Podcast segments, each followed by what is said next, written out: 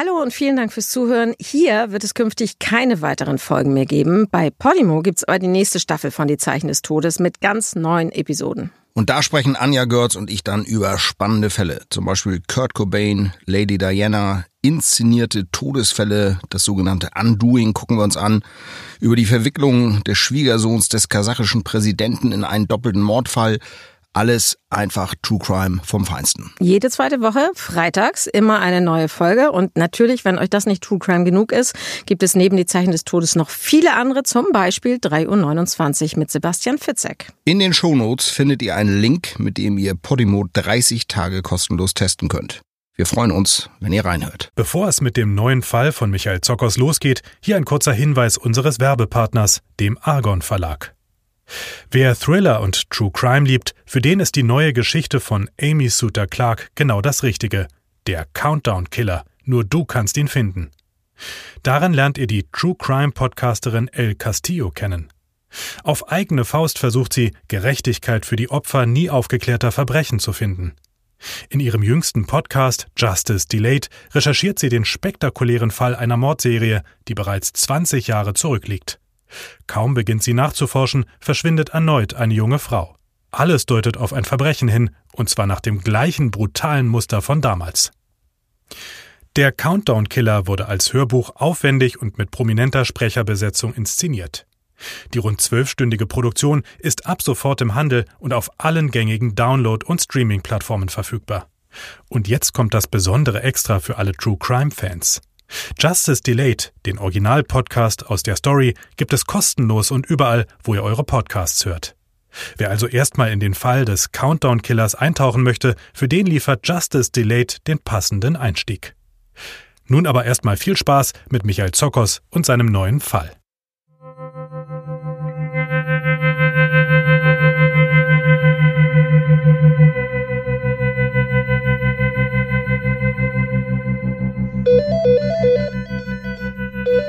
Berlin, Oktober 2007.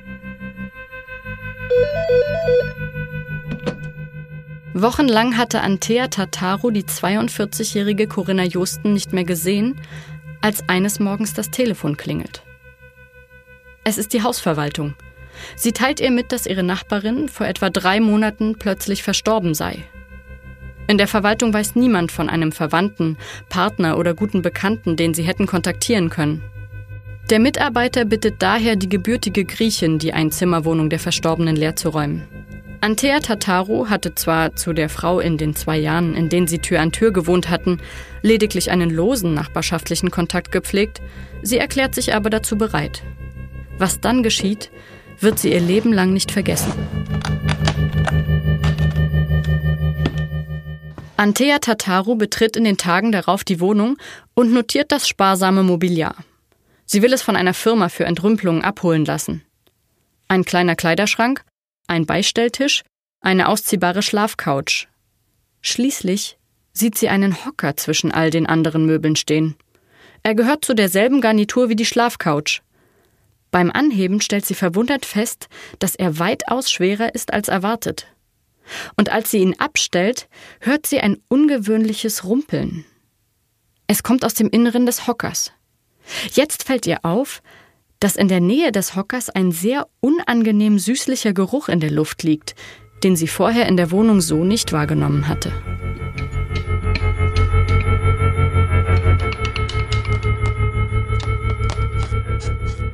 Antea Tataru ist neugierig. Irgendetwas muss sich im Inneren des Hockers befinden. Sie dreht den Hocker um und inspiziert die Unterseite. Sie stutzt. Jemand hat den Bezug geöffnet und anschließend wieder zugetackert. Nach kurzem Zögern holt sie sich einen Schraubenzieher und beginnt die Tackerklammern zu lösen. Als sie genügend entfernt hat, um den Leinenüberzug zur Hälfte umzuklappen, wird der Gestank fast unerträglich. Und doch greift sie schließlich unter den Bezug.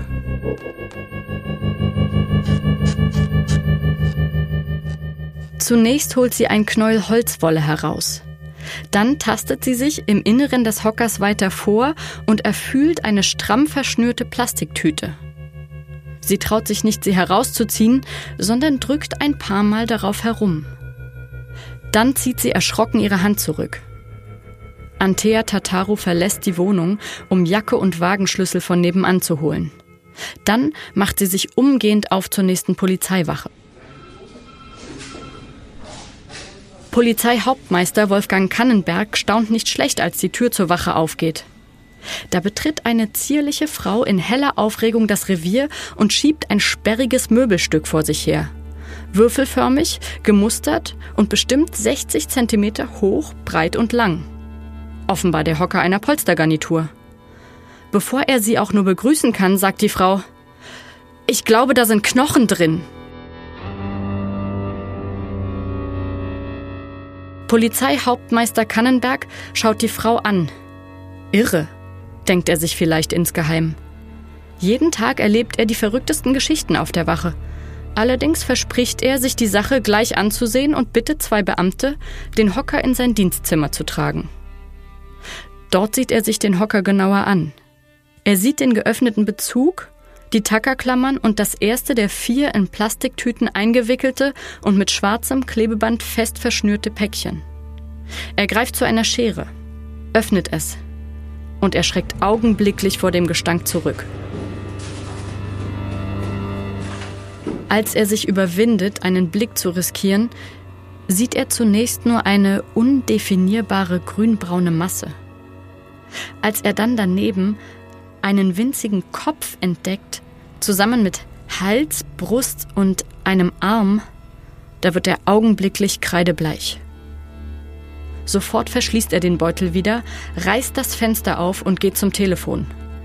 Ein Fall für die Mordkommission und den Rechtsmediziner Michael Zokos.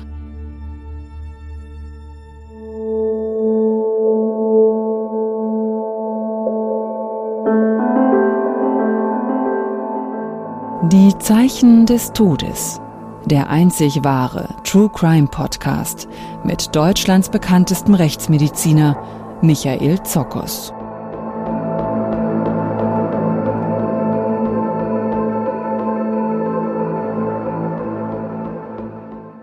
Und mit Philipp 1. Herzlich willkommen zu einem neuen Fall aus der Rechtsmedizin hier in der Berliner Charité.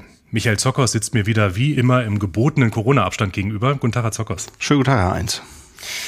Ja, Herr Zockers, als ich in Ihrem Buch Der Totenleser über unseren heutigen Fall äh, gelesen habe, muss ich sagen, da wurde mir ganz anders. Es ist wirklich ein grausamer Fall und ich bin ja von Ihnen schon einiges gewohnt, aber vier Plastikbeutel mit verwesten, teils ja schon völlig skelettierten Babyleichen, die die Polizisten gefunden haben im Wohnzimmerhocker der verstorbenen Frau Josten, das ist was so Schreckliches, dass man sich das eigentlich gar nicht ausmalen möchte.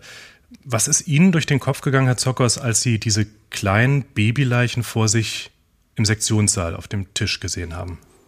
Ja, da musste natürlich auch ich schlucken. Also ich habe viel gesehen, mache das viele Jahre, Jahrzehnte jetzt den Job, aber vier Babyleichen, die teilweise ja nur noch aus Knochen bestanden, von einem Leichenfundort, das ist schon etwas Besonderes, etwas wirklich auch für uns als Rechtsmediziner äh, völlig Ungewöhnliches. Natürlich haben wir es immer wieder mit toten Kindern zu tun, ob das plötzlicher Kindstod ist, wo eben ein Tötungsdelikt ausgeschlossen werden muss, ob irgendwo eine Babyleiche gefunden wird.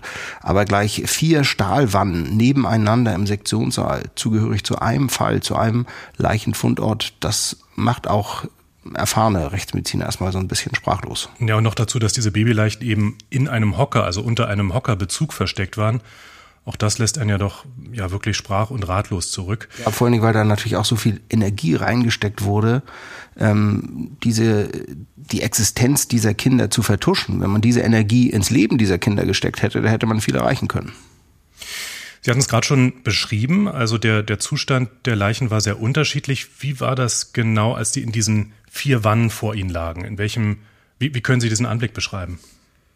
Man muss sich diese Wannen so wie wie Wildwannen vorstellen, die manche vielleicht aus, aus Autos kennen. Die sind aus Metall, aus Stahl, blanker Stahl. Und da lagen dann auf der linken Seite in zwei Wannen einzelne Knochen. Das heißt also äh, Rippenknochen, Teile von Schädelknochen, Kieferknochen, kleine Handwurzelknochen. Man muss sich das natürlich alles klein vorstellen. Fast wie, ja, wie, wie Kleintierknochen. Nicht wirklich wie menschliche ausgewachsene Knochen, sondern alles sehr klein. Das in zwei Wannen nebeneinander, völlig skelettiert skelettierte Babyleichen. Dann äh, die dritte Wanne daneben äh, mit grün schmierigem Gewebe, alles erweicht, auch Knochen, die daraus hervorragten aus so einer ja pastösen, gräulich-grünlichen, verfaulten Masse. Und dann daneben in der vierten Wanne ein nicht mehr intakter, aber fast noch intakter kleiner Kinderkörper, ähm, wo man eben auch noch Brust, Hals, Kopf, äh, auch einige Weichteile abgrenzen konnte. Das heißt also einmal durch die Bank weg unterschiedliche Skelettierungs-, Verwesungs- und Fäulnisstadien.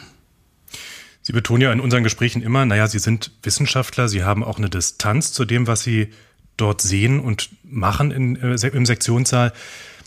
Sind das nicht aber doch Momente, in denen Sie sich wünschen, Sie hätten vielleicht einen anderen Beruf ergriffen? Ja und nein. Es ist natürlich immer noch für mich als Naturwissenschaftler, als jemand, der seinen Job ähm, mit Haut und Haaren lebt und, und durchführt, natürlich spannend. Was kann ich hier noch rausfinden? Was äh, zeigen mir diese Überreste, obwohl es eben fast nicht mehr intakte Körper sind oder drei von denen gar nicht mehr intakt sind, nichts mehr intakt ist, nur noch Knochen. Was kann ich noch feststellen zu Geschlecht, zu Verletzungen, vielleicht zur Todesursache, zur Leichenliegezeit? Das macht natürlich die Spannung äh, an meinem Berufsfeld aus. Aber natürlich ist da immer eine Geschichte hinter. Ich denke, im Sektionssaal ist es gar nicht so, dass das einem bewusst wird, dass es so hochkommt. Aber wenn man nachher dann die Akten liest oder wenn man im Gerichtssaal sitzt und hört, was Zeugen sagen, was äh, die Angeklagten sagen, ähm, dann ist es manchmal noch viel grausiger als der Anblick, den wir im Sektionssaal ertragen müssen. Einfach zu wissen, dass irgendwas in der Gesellschaft sehr schiefgelaufen ist in diesem Moment. Bevor wir gleich mal zu den Verletzungen kommen oder das, was man über diese Verletzungen äh, an den Babyleichen überhaupt noch aussagen kann, mich hat verwundert beim Lesen, dass es gar nicht mal so selten ist, dass sie Knochen oder auch Skelette äh, finden und hier auch eingeliefert werden an die Charité. Dass das regelmäßig vorkommt, ja, hat mich überrascht. Wie kommt es dazu? Also eigentlich jede Großstadt äh, hat Knochen im Erdboden. Es gibt in Berlin unheimlich viele, und das gilt sicherlich auch für München, für Hamburg, für alle anderen großen Städte, unheimlich nicht kartografierte, das heißt nicht bekannte Friedhöfe, die hunderte äh, Jahrhunderte, Jahre alt sind, wo dann eben bei Bauarbeiten plötzlich Knochen gefunden werden. Bei Berlin ist nochmal der Sonderfall, dass zum Beispiel in den letzten beiden Wochen des Zweiten Weltkriegs 170.000 deutsche und sowjetische Soldaten bei der Schlacht um Berlin gefallen sind. Und äh, jeder, der die Schuttberge kennt nach dem Zweiten Weltkrieg, der weiß, dass da auch sehr viele Knochen drin waren und äh, immer noch unter dem Schutt, immer noch im Boden der Hauptstadt verborgen liegen. Das heißt, viele Kriegstote und wurden gar nicht gefunden. Die wurden gar nicht geborgen, gar nicht gefunden, werden jetzt bei Bauarbeiten gefunden und dann werden diese Knochen zu uns gebracht. Ähm, es muss unglaublich gewesen sein, da war ich noch nicht in Berlin, als der Potsdamer Platz gebaut wurde. Da habe ich mal in die Archive geguckt. Das sind teilweise 10.000 Skelettfunde pro Jahr hier in der Rechtsmedizin in Berlin eingeliefert worden. Natürlich haben wir jetzt auch andere Knochenfunde. Da buddelt einer in seinem Kleingarten und findet Knochen und äh, die werden dann zur Polizei gebracht. Die landen dann bei uns und dann kommt nachher raus, dass der Hund äh, vom Vorbesitzer, der da mal vergraben wurde. Manchmal wird auch irgendwo nur ein Stück Schlacke äh, gefunden und es wird nun vermutet, das sei ein verbrannter Knochen, was wir dann auch ausräumen können. Da gibt's auch manchmal richtig skurrile Sachen, dass da irgendwie so Plastik-Skelettteilchen gefunden werden und äh, dann mit Blaulicht hierher gebracht werden tatsächlich und wir dann sagen, nee, nee, das ist wahrscheinlich eher so ein Halloween-Deko-Teil. Also da gibt's irre Sachen, aber Knochen sind tatsächlich ein großer Bestandteil unserer Arbeit. Jetzt sagten Sie gerade schon eine ganze Menge dieser Knochen, die stammen aus dem Zweiten Weltkrieg, also Kriegsopfer. Wie kann man denn eigentlich herausfinden, ob nicht auch unentdeckte Mordopfer unter diesen Kriegsskeletten sind? Ja, also was kommt tatsächlich aus, noch aus dem Zweiten Weltkrieg? Was ist womöglich einfach ein Leichnam, der verscharrt wurde? Das ist eine sehr gute Frage und eigentlich auch der entscheidende Punkt. Wichtig ist schon mal immer die Auffindesituation. Wenn jetzt Skelettteile oberhalb von Rohrleitungen, Stromleitungen, Wasserleitungen gefunden werden, die meinetwegen in den 70er Jahren gelegt wurden, dann kann es eben kein Weltkriegsfund sein. Denn das Skelett wandert ja nicht an die Oberfläche an den Rohrleitungen vorbei, sondern ist dann danach dort in diese Baugrube offensichtlich gelegt worden.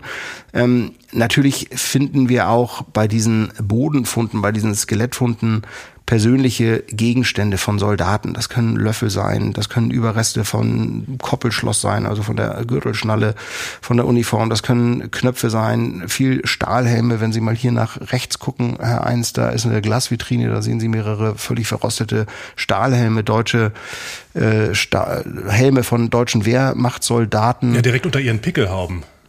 Genau, genau. Sammlung, das sind ja. das sind so äh, Demonstrationsobjekte hier auch. Das sind so Sachen, da kann man dann natürlich auch viel daraus ableiten, wenn sich ein Schädel in so einem verrosteten Stahlhelm findet, dann ist es kein aktueller Mordfall oder Vermisstenfall. Manchmal findet man Bajonettreste von Taschenmessern, solche Sachen, dann weiß man natürlich, dass das aus der bestimmten Zeit kommt. Auch Zahnarbeiten können Hinweis darauf geben. Natürlich wurden 1930, 1940 ganz anders Zahnarbeiten ausgeführt, auch mal andere Materialien verwendet als heutzutage. Da muss man sich dann tatsächlich äh, langsam rantasten bei diesen ganzen Knochenfunden. Das heißt, es sind aber gar nicht die Knochen selbst, äh, die Aufschluss geben, sondern eher die ganzen Begleitumstände, also sowas wie Zahnfüllung, was noch mit dabei lag, ähm, eben irgendwelche persönlichen Gegenstände, sowas. Auch, aber man muss natürlich, wenn es nur Knochen sind, müssen wir natürlich auch eine Aussage treffen können und das können wir in der Regel über den Verwitterungszustand von Knochen. Ähm, bei jahrzehntealten Knochen findet sich eben kein Knochenmark mehr in der Markhöhle zentral in den langen Röhrenknochen. Das ist alles äh, richtig porös und ausgetrocknet. Aber hm, das ist natürlich eine Spanne von bis. Da kann man sagen, der Knochen liegt hier 30 Jahre, vielleicht liegt er aber auch hier 70 Jahre. Das, da muss man eben auch gucken, was für Verletzungen finden sich. Sind die möglicherweise postmortal? Sind das Bergeverletzungen an Schädeln, kleine Löcher von Spitzhacken?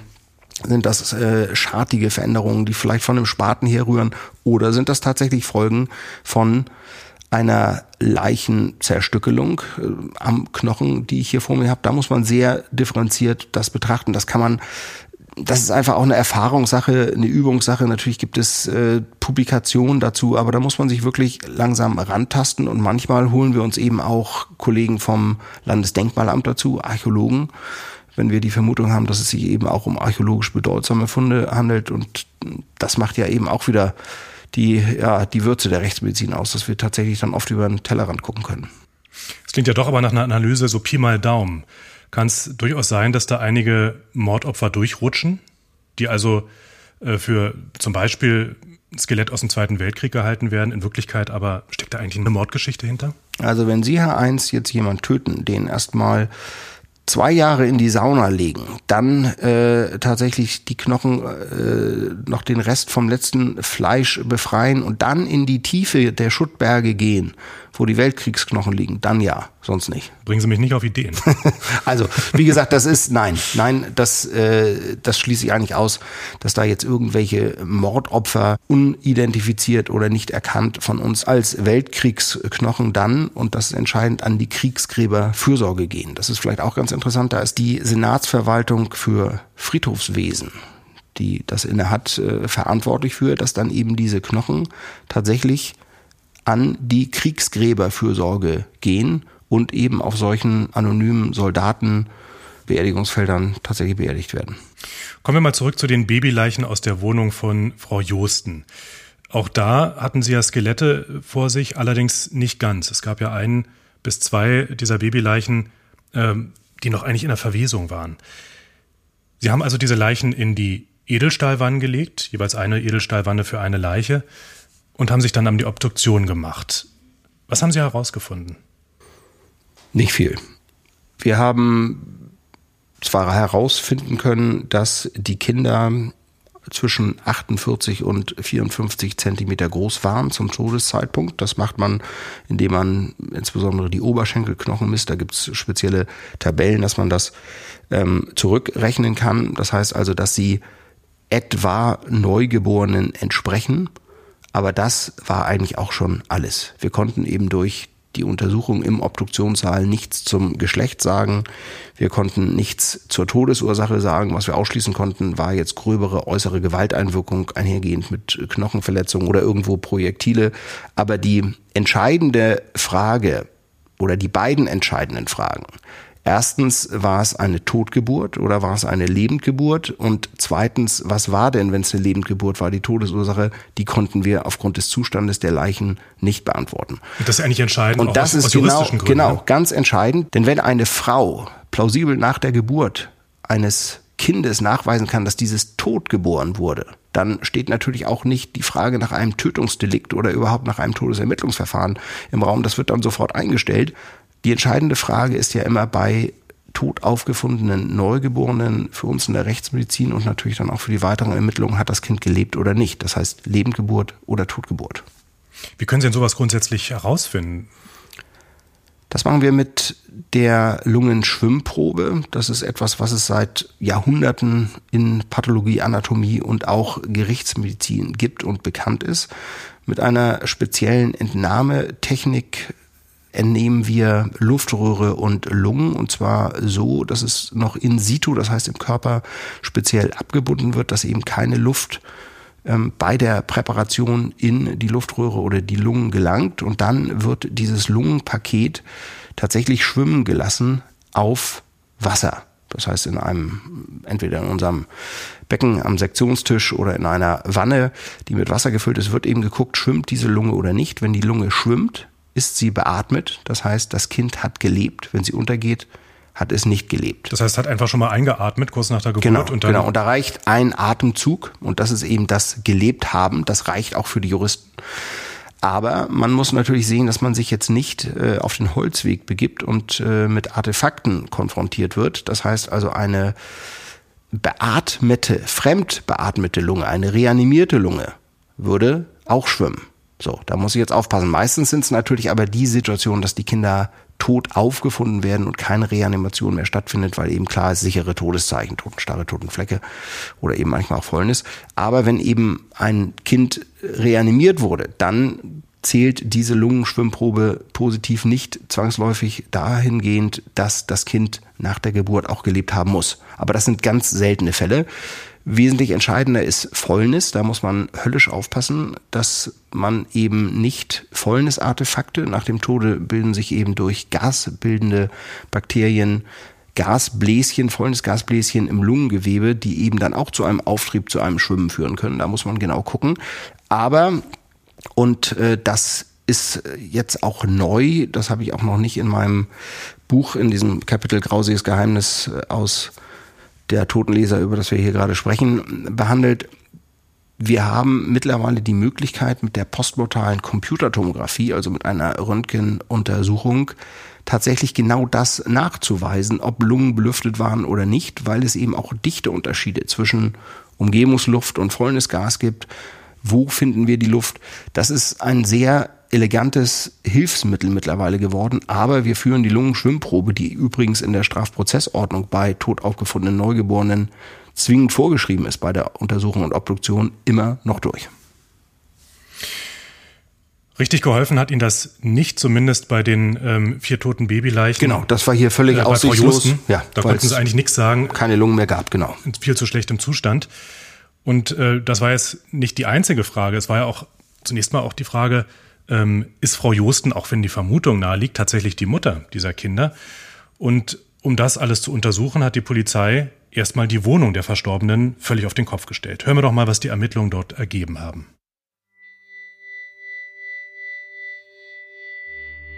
Die Polizei rückt mit einem Leichensuchhund in der Wohnung von Corinna Josten an.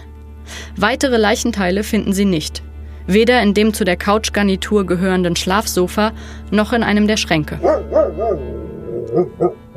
Allerdings schlägt der Hund auf die Kühltruhe in der Küche an. Als der anwesende Beamte sie öffnet, stellt er fest, dass sie nicht nur vollkommen leer ist, sie ist auch auffällig sauber. Nach Antea Tatarus Angaben war die Kühltruhe bereits abgetaut und gereinigt gewesen, als sie die Wohnung ihrer Nachbarin zwecks Auflösung betreten hatte. Das dem Leichensuchhund antrainierte Zeichen, er hatte an der Truhe gekratzt, bedeutete allerdings unzweifelhaft, dass in dieser Kühltruhe entweder die sterblichen Überreste einer oder mehrerer Personen verstaut gewesen sein mussten, oder zumindest Gegenstände, die mit verfaulendem menschlichen Gewebe in Kontakt gekommen waren. Zeitgleich ermitteln die Polizisten Hintergründe zum mysteriösen Tod von Corinna Josten. Vor knapp drei Monaten hatte sie sich durch einen Sprung von einem zwölfstöckigen Bürogebäude im Zentrum Berlins das Leben genommen. Zu diesem Zeitpunkt war Corinna Josten 42 Jahre alt. In ihrer Handtasche, die sie beim Sturz in die Tiefe bei sich trug, steckte neben ihren Ausweispapieren auch ein Abschiedsbrief. Viele Einzelheiten standen nicht darin. Seine letzten Worte aber lauteten Ich habe eine schwere Last zu tragen. Also Herr Zockers, fassen wir mal zusammen. Zunächst haben wir vier Babyleichen, die in einem Hocker versteckt sind. Dann hat die Polizei Leichenspuren in einer Kühltruhe gefunden und Corinna Josten, äh, die hat sich das Leben genommen, wie sie dann ermittelt haben, die Beamten. Und die zwei entscheidenden Fragen sind ja nun eigentlich erstmal, wie stand Frau Josten zu den Babyleichen und was genau ist eigentlich in der Wohnung passiert? Beginnen wir mit der ersten Frage. Herr Zockers, war Corinna Josten tatsächlich die Mutter dieser Babys? Ja, das war sie. Und zwar haben wir im Rahmen der Obduktion von allen vier Neugeborenen bzw. Kinderleichen von den Überresten eben DNA-fähiges Material asserviert. Die Ermittler haben aus der Wohnung von Corinna Josten eine Zahnbürste und eine Haarbürste besorgt, wo eben dann Mundschleimhautzellen an der Zahnbürste, Haare an der Haarbürste sind, um eben DNA von Frau Josten zu isolieren. Und das wurde dann abgeglichen. Und es hat sich ergeben, dass Corinna Josten tatsächlich die Mutter aller vier Kinder ist. Es hat sich auch herausgestellt, dass es sich bei den vier Babyleichen um einen Jungen und um drei Mädchen handelte. Die Polizisten haben ja aber auch Leichenspuren an dieser Kühltruhe gefunden. Ähm, wie lässt sich denn rekonstruieren, was in dieser Wohnung tatsächlich passiert ist?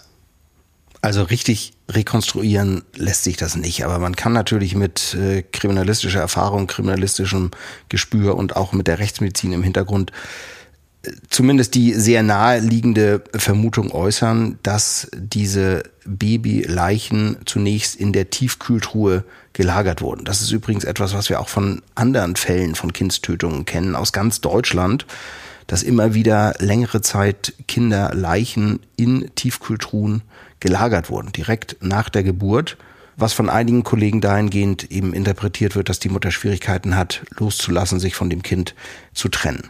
Ich gehe davon aus, dass diese vier Babyleichen, die später im Hocker bei Corinna Josten gefunden wurden, erstmal längere Zeit in der Tiefkühltruhe waren und nachdem sie den Entschluss gefasst hat, sich das Leben zu nehmen, musste sie ja auch irgendwie um die Entdeckung dieser Babyleichen in der Tiefkühltruhe fürchten, wenn ihre Wohnung geräumt wird. Und dann wird sie die Babyleichen eben in diese vier Päckchen verpackt haben, verschnürt haben mit Klebeband und das Ganze an der Unterseite des Hockers über eine Öffnung eingebracht haben, dann wieder zugetackert haben, verschlossen haben in der Hoffnung, dass dieser Hocker unbemerkt mit dem Sperrmüll oder wie auch immer mit der Entrümpelung entsorgt wird.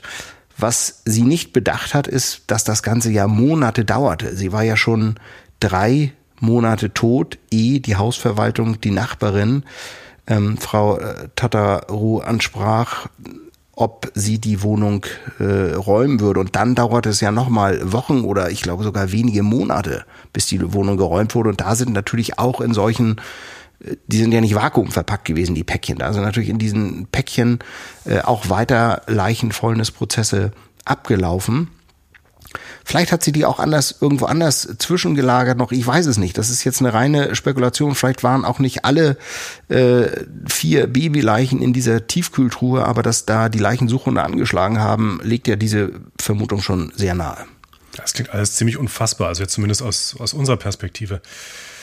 Weiß man denn eigentlich was über die Zeiträume? Also Sie sagten ja gerade schon, die müssen mehrere Monate dann unter dem Hocker gelagert haben, aber weiß man, wann die Kinder überhaupt geboren wurden? Also Frau Josten war ja zum Zeitpunkt ihres Todes 42, aber wie lange ist das alles her? Das weiß kein Mensch. Ähm, es wurden mehrere ehemalige Lebensgefährten, Freunde ausfindig gemacht, die dann auch zu einem äh, DNA-Test herangezogen wurden. Zwei von denen äh, waren dann tatsächlich äh, Väter der Kinder. Aber auch die wussten eigentlich über die Frau Josten so gut wie nichts. Sie müssen sich auch klar machen, Herr Eins, dass natürlich in so einem Fall, wo die Polizei fest von einem Suizid ausgeht, wo auch das Todesermittlungsverfahren eingestellt ist, natürlich jetzt nicht noch groß recherchiert wird. Wir haben eine tote Täterin, jedenfalls Frau Josten kommt als die Täterin in Frage, äh, in irgendeiner Form mit dem Tod dieser vier Babys in Verbindung zu stehen. Und das Todesermittlungsverfahren wird eingestellt. Das heißt, wir können jetzt hier trefflich spekulieren. Ich gehe davon aus, dass das sicherlich über viele Jahre lief. Warum sie nicht verhütet hat, warum sie nicht äh, die Methoden auch einer legalen Abtreibung, äh, eine Babyklappe, eine Adoption, irgendwas in Anspruch genommen hat, was ja Frauen, die in diese Notlage geraten sind, in unserer Zeit, in unserer Gesellschaft zur Verfügung steht, das weiß ich nicht. Aber ich kenne aus meiner beruflichen Laufbahn ähnliche Fälle. Fälle, bei denen zwei, drei, vier Kinder tatsächlich unbemerkt geboren wurden, auch die Schwangerschaft äh, verheimlicht wurde, niemand etwas davon mitbekommen haben will, die Kinder dann getötet wurden. Es gibt sogar einen Fall aus Brandenburg, da wurden neun Kinderleichen bei einer Frau gefunden. Also das ist jetzt tatsächlich nichts, was mich überrascht, was mich jedes Mal fassungslos macht, aber was mich jetzt nicht überrascht, dass es sowas gibt, weil das auch aus der alten rechtsmedizinischen Literatur bekannt ist und auch jetzt in Deutschland noch immer wieder passiert. Gerade auch, dass so eine Schwangerschaft so lange verheimlicht werden kann. Äh, Sie erwähnten das gerade, auch die Väter haben ja nichts mitbekommen, beteuerten Sie dann äh, gegenüber der Polizei. Ähm, das ist ja doch überraschend. Also äh, gehen wir mal auf Frau Josten, die lebt ja offenbar völlig zurückgezogen. Ähm, aber auch die Nachbarn haben ja nicht wirklich was mitbekommen. Und als ein Nachbar dann doch kurz vor einer der, kurz vor einer Geburt einen Babybauch bemerkte, da hätte sie dann gesagt, ja, das ist ein, ein Tumor im Bauch. So hatte der Nachbar das dann später der Polizei gegenüber ausgedrückt. Aber wir wissen es nicht. Die Situation war die, dass nach dem Suizid von Frau Josten mit dem Sprung aus dem zwölften Stock natürlich die Polizei die Nachbarn befragt hat. Ein Nachbar äh, in der Wohnanlage, wo dann eben auch die vier Babyleichen gefunden wurden, sagte, er hätte paar Tage zuvor mit ihr gesprochen, mit der Frau Josten. Der Bauch hätte dick erschienen. Er hätte sie darauf angesprochen, ob sie schwanger sei und hat sie gesagt, nein, sie hätte einen Tumor. Und das war dann auch der Grund, warum der Fall nicht weiter untersucht wurde, warum der nicht bei uns auf dem Obduktionstisch gelandet ist, warum Corinna Josten ohne Obduktion schließlich eingeäschert wurde, weil nämlich die Polizei davon ausging, sie hätte einen Tumor und das war der Grund für den Suizid. Es wurde ja auch ein Abschiedsbrief in ihrer Handtasche gefunden. Insofern wenn wir sie damals obduziert hätten, wären wir vielleicht auch schon eher darauf gekommen, dass da irgendwas im Argen ist mit der Vorgeschichte, was Babys anbelangt. Aber was wir schon sagen können, ist, dass sie sehr gut darin war, ihre Situation zu verschleiern. Es hat ja wirklich eben mhm. niemand mhm. mitbekommen. Also ja, das ist aber ja psychologisch ist auch sehr geschickt eigentlich. Geschickt, aber das ist offensichtlich ein Phänomen, was häufig vorkommt. Und man kann jetzt auch nicht nur sagen, na, dass der Lebensgefährte oder der Vater des Kindes nichts mitgekriegt hat. Häufig sind das, jetzt nicht Corinna Josten, aber die anderen Fälle, die ich kenne, junge Frauen, 19, 20, 21, wohnen noch zu Hause, und da bekommen die Eltern nichts mit von der Schwangerschaft. Also da frage ich mich, wie Menschen miteinander leben, beziehungsweise nicht miteinander leben, sondern aneinander vorbeileben. Bei so einem Lebensgefährten, das wissen wir ja nicht, ob der überhaupt der Lebensgefährte war, der Vater des Kindes, ob das ein One-Night-Stand war, ob der vielleicht sich nach zwei, drei Wochen, äh, nachdem sie schwanger war und er es aber eben auch nicht wusste, von der getrennt hat. Aber das familiäre Umfeld, das lässt mich häufig sprachlos und fassungslos zurück, ähm, was da irgendwie schief läuft. Sie hatten ja schon einige bekannte Fälle ähm, erwähnt, die auch durch die Presse gingen. Der Fall in Brandenburg, über den wir gerade gesprochen haben. Also die Geschichte von Frau Josten ist eben kein Einzelfall. Das muss man, glaube ich, an der Stelle auch nochmal festhalten. Nun sind Sie kein Psychologe. Dennoch ist ja die Frage, was treibt Mütter dazu, ihre Kinder sterben zu lassen oder gar auch zu töten und das dann so zu verschleiern? Ja, Sie sagen es richtig. Ich bin kein Psychologe. Ähm, ich habe mich auch mit der äh, tiefen Psychologie dieser ganzen Dynamik, was geht da in einer Frau vor, noch nicht beschäftigt. Ich glaube einfach, dass es ein nicht wahrhaben wollen bis zum Ende ist, dass diese Schwangerschaft, ich glaube das wirklich, dass äh, bei vielen dieser Fälle die Frau tatsächlich die Schwangerschaft vor sich selbst verleugnet und in der Konsequenz, wenn das Kind dann plötzlich da ist, natürlich mit der Situation völlig überfordert ist viele dieser Frauen sind auch nicht das, was Zuhörerinnen und Zuhörer jetzt vielleicht als Mörder einschätzen. Das sind ja keine Leute, die dann irgendwie ein Messer nehmen und dem Kind den Hals durchschneiden, sondern das wird einfach weggelegt und nicht versorgt. Das wird nach wie vor negiert. Das wird äh, nicht angenommen. Das wird äh, nicht beachtet und einfach in eine Tasche, in einen Schrank, in eine Plastiktüte gelegt und da erstickt es entweder in der Plastiktüte oder es erfriert oder verhungert. Und so ein schwaches Neugeborenes nach der Geburt, das hat ja auch keine Kraft mehr groß zu schreien und so. Nicht? Also äh, deshalb, das wird einfach weggelegt und verdrängt. Und das sind nicht aktive Tötungsprozesse, die wir da sehen. Das ist in seltensten Fällen so, dass wir da einen eingeschlagenen Schädel oder durchschnittene Halsschlagadern bei solchen Fällen von Kindstötungen finden, sondern meistens einfach das Nichtversorgen des Kindes. Wenn man jetzt in den letzten 10, 20 Jahren solche Meldungen in der Presse gelesen hat, da kann man ja auf die Idee kommen, das nimmt zu. Tatsächlich schreiben Sie in Ihrem Buch, der Totenleser, äh, dass es viel weniger Fälle von neugeborenen Tötung durch die eigene Mutter gibt als früher. Das hat mich überrascht. Wie kommen Sie darauf? Also das kann man einmal daran sehen, wenn man sich historisch unter historischen Aspekten Sektionsarchive anguckt, dass die Kollegen vor 100 Jahren, vor 50 Jahren, vor 60 Jahren viel mehr Kindstötungen, viel mehr tot aufgefundene Neugeborene obduziert haben als wir heute. Das sieht man auch daran, dass früher die Lehrbuchkapitel zur Kindstötung 10, 12, 20 Seiten umfassten. Das sind heute drei, vier Seiten, weil man kaum noch damit zu tun hat. Und natürlich gibt es heute für ich sage mal, in Not geratene Frauen, das heißt also ungewollt schwanger gewordene Frauen, ganz andere Hilfsangebote als noch vor 30, 40, 50 Jahren. Und trotzdem gibt es ja immer wieder solche Fälle, wie jetzt hier auch im Fall von Frau Josten. Was meinen Sie, was muss passieren, damit solche Grausamkeiten einfach nicht mehr vorkommen? Da gibt es kein Patentrezept und diese Fälle werden uns immer begleiten als Rechtsmediziner, werden auch meine Kollegen in 20, 30 Jahren noch begleiten. Vielleicht etwas seltener als heute, vielleicht auch in der gleichen Häufigkeit. Ein grausiges Geheimnis also, das wohl leider nicht das letzte sein und bleiben wird. Das waren die Zeichen des Todes in diesem Monat. Vielen Dank, dass Sie diesen Fall mit uns geteilt haben, Herr Zockers. Sehr gerne. Und allen Hörerinnen und Hörern auch danke, dass ihr wieder dabei wart. Bleibt gesund und alles Gute. Ich bin Philipp Eins. Und ich bin Michael Zockers. Alles Gute. Die Zeichen des Todes. Der einzig wahre True Crime Podcast mit Michael Zockers. Gerichtsmediziner und Professor an der Charité Berlin.